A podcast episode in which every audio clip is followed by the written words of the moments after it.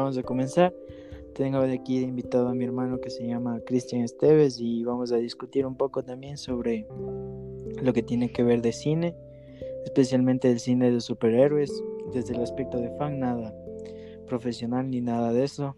No nos vamos a meter a temas técnicos ni, ni nada en específico, solo nuestro criterio como fans y de lo que hemos visto durante todo este tiempo. Bueno, Chris, un saludo, ¿cómo estás? Buenas tardes, eh, gracias por la invitación. Mi nombre es Cristian y como ya les platicó mi hermano, vamos a hablar de lo que es Marvel y DC, pero desde el aspecto de fan, ¿no? No nada técnico. Pues comencemos, pues.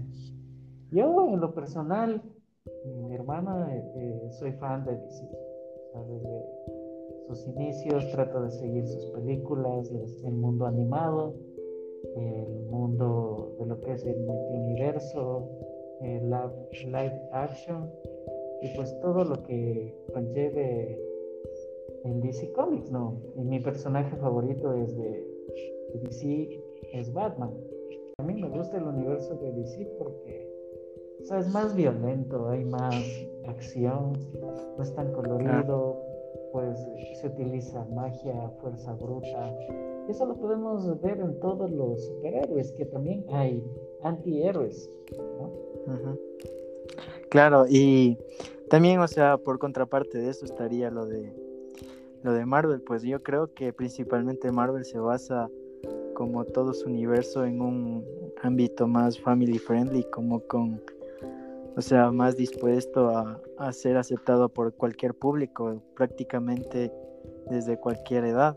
Y bueno, creo que DC también tiene gran diferencia en eso, porque DC maneja más lo que es para un público objetivo más adulto y más frío, por lo que necesitas obviamente una mayor capacidad de interpretación y más que todo saber tener un criterio y saber entender esas películas. ¿Qué opinas tú, Chris?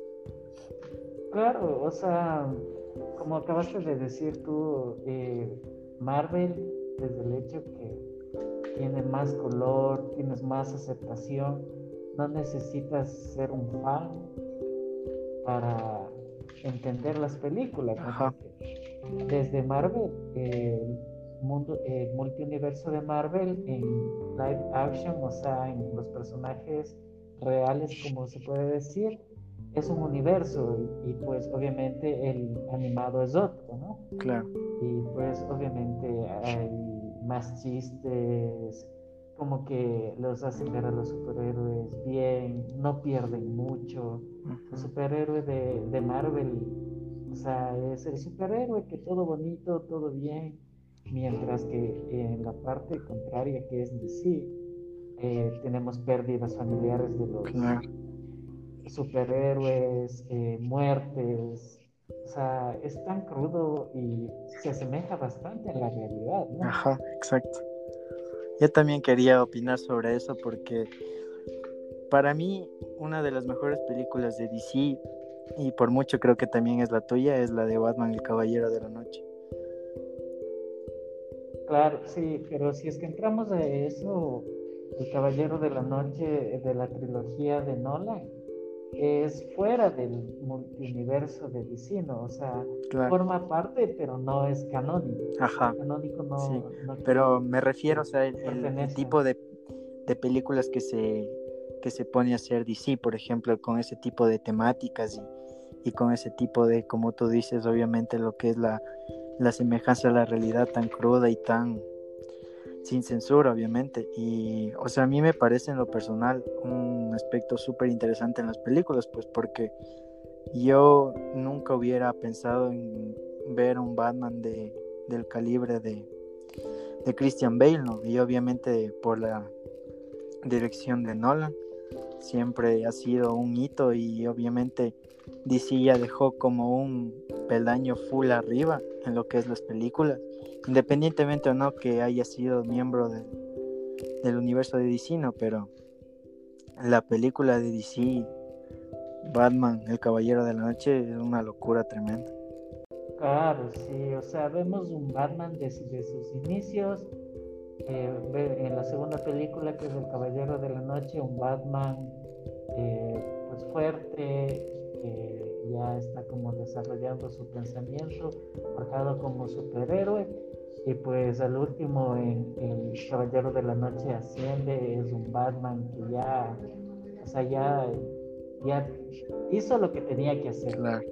Pues, por ejemplo, al final de, de Batman, obviamente se va en el, en el ¿cómo es? En el Batford, no, no, en el murciélago, perdón, se va y pues obviamente lleva la bomba y a punto de creer que el Batman, o sea, Bruce Wayne, que es Christian Blake, se muere.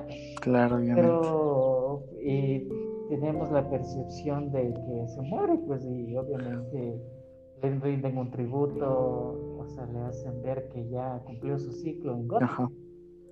Y todos pensamos que estamos muertos, pero al último Alfred hace ver la visión de él que está en, en Venecia con la es que, mira, por ejemplo, ahí tú le interpretas de una forma, pero yo le veo de otra manera, porque la verdad es que justo yo no, yo no era tan fan del personaje de Batman hasta que llegó Christian Bale con la película, con la trilogía, por, perdón.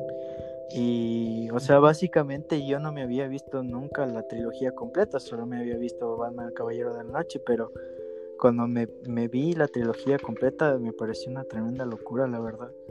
Y en especial como estamos hablando de la tercera película de Batman Asciende, eh, a mí me, me parece que al final el que se muere, o sea, por, por así decirlo, ¿no? de una manera relativa, porque para mí el que, el que muere es Batman, más no el Bruce Wayne como personaje. Claro, yo creo que Batman se, se, arriesgó con la bomba y ese fue el fin de Batman, más no fue el fin de Bruce Wayne. Pues yo te digo, o sea, es una trilogía que, o sea, para entender la trilogía tienes que ver consecutivo.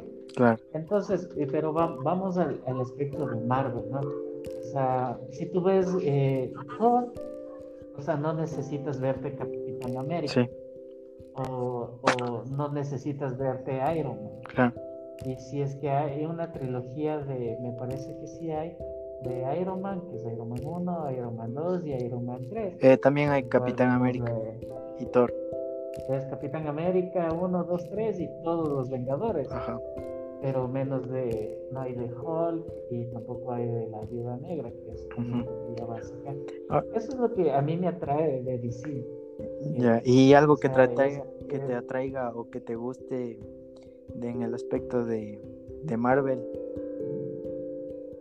Bueno, lo de Marvel eh, me gusta eh, lo que es cómo formó el universo, ¿no?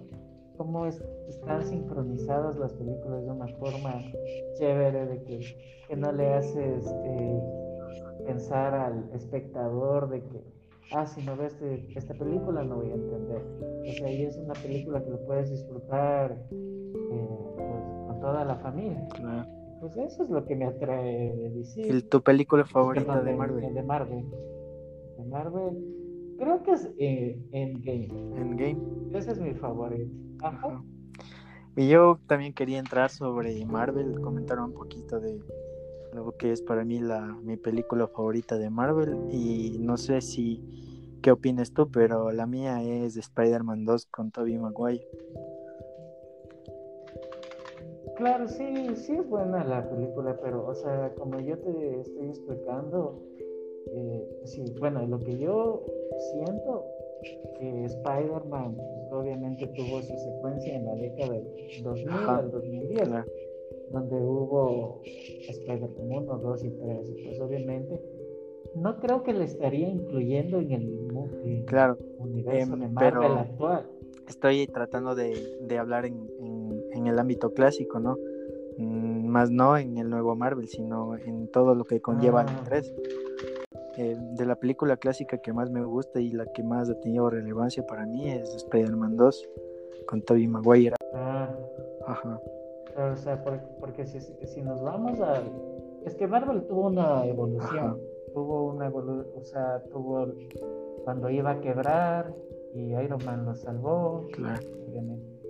también debemos ver ese aspecto de Spider-Man, que era, eran buenos. Y, así como tú, como tú mencionaste de lo que eh, obviamente Spider-Man y Marvel surgieron esa trilogía con Tobey Maguire del 2000 hasta el 2010 y prácticamente mm, bueno, yo sí recuerdo más o menos de esas películas porque yo nací en el 2001 y, y sí he visto la trilogía completa obviamente y para mí mi super mi Spider-Man es Tobey Maguire sin duda alguna.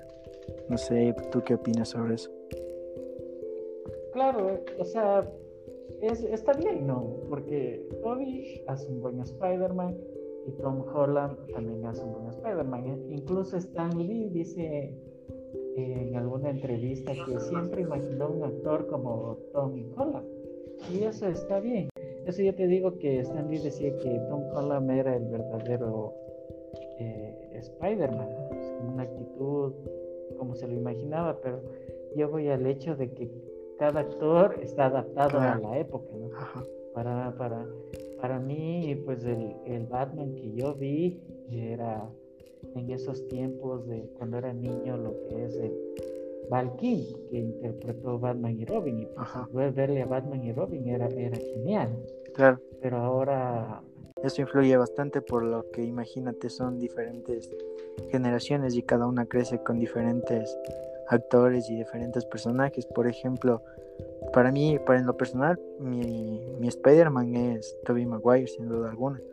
Pero ah. justo en estas épocas hay jóvenes o niños que han crecido por la influencia de Andrew Garfield también con la con las películas que tuvo del 2015 a 2017 ah. también y ahorita más que todo está el auge de, de Tom Holland no pero más enfocado a las nuevas generaciones que tal vez no tuvieron la oportunidad de, conocer al Spider-Man de Toby y en ese aspecto.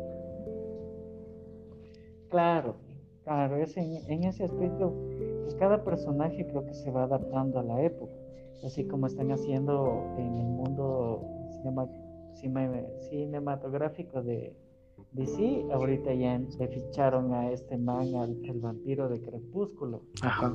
Eh, el, ¿cómo se llama? Robert Pattinson. Obviamente es como más actual, más fresco. Pues es una nueva oportunidad. Y yo lo, veo desde mi personaje favorito de DC, que no es solo Batman. Vamos a hablar de Batman porque es mi personaje favorito. Eh, con Robert Pattinson vemos un Batman joven. Con Blade, un un Batman adulto. Claro. y, y, con Ben Affleck es, es un Batman ya experimentado, ya vivido, y ya no le importa nada. Prácticamente también es lo que, lo que sucede con Spider-Man, pues en el Spider-Man clásico con Tobey Maguire vemos un Spider-Man que, que ya trabaja, que ya es mayor de edad.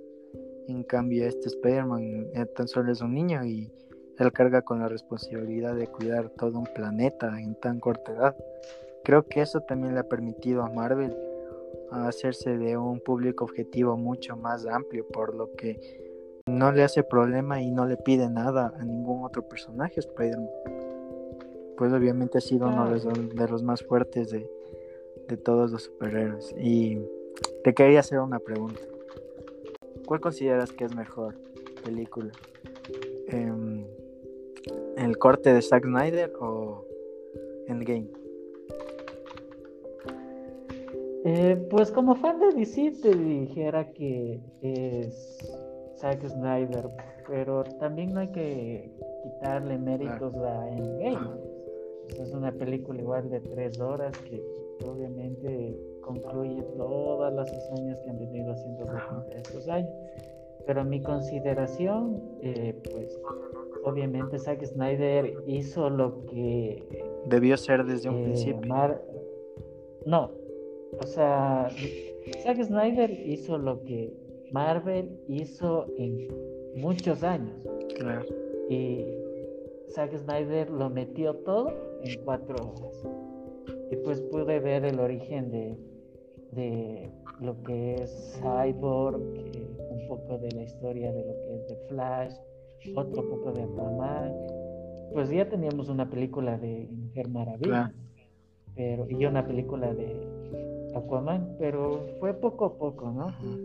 Esos personajes introduciéndose al mundo de DC. Y también recordemos que van a lanzar una película de, de, Flash, donde va a, tocar todos los multiuniversos que se les llama en DC.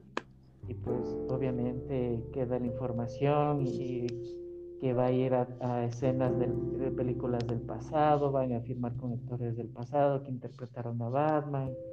Pues eso se llama el Flashpoint y pues estoy impaciente por esa película. Pero de la pregunta que me hiciste, pienso que mejor es Zack Snyder. Mm, yo por mi parte, yo creo que si hubieran salido al mismo tiempo o si hubieran tenido la misma el mismo tiempo de, de presentación de las películas, yo creo que sí hubiera ganado en Game porque abarca un poquito más de público objetivo que DC, pero imagínate como tú como tú mencionaste, pues hay hay muchísima gente que sigue DC y no es por quitarle mérito a ninguna producción de ellos, no, pero yo considero que ellos también hubieran tenido bastante aforo de gente porque obviamente hay personas que les encanta y han crecido bastante con DC, pero yo, yo me quedaría con Endgame porque considero que ha sido una de las mejores películas que he visto y también he visto el Snyder Cut. Bueno, ya llevamos hablando como 20 minutos y bueno, hemos llegado al final de esta conversación. Quiero agradecerte, Chris, por este, ser mi primer invitado en este podcast y espero que podamos tenerte en otro episodio aquí con nosotros. ¿Algo que quieras decir? Claro, será. Eh, bueno, muchas gracias por tomarme en cuenta ¿no? y ser el primer invitado es un orgullo. Pues sí, la verdad tenemos bastantes eh, temas para tratar y pues sería un honor seguirlos conversando contigo y obviamente tener más invitados y pues, que me inviten también y no colarme en ninguna conversación. Claro. Bueno, Cris, ha sido un gusto. Hasta luego.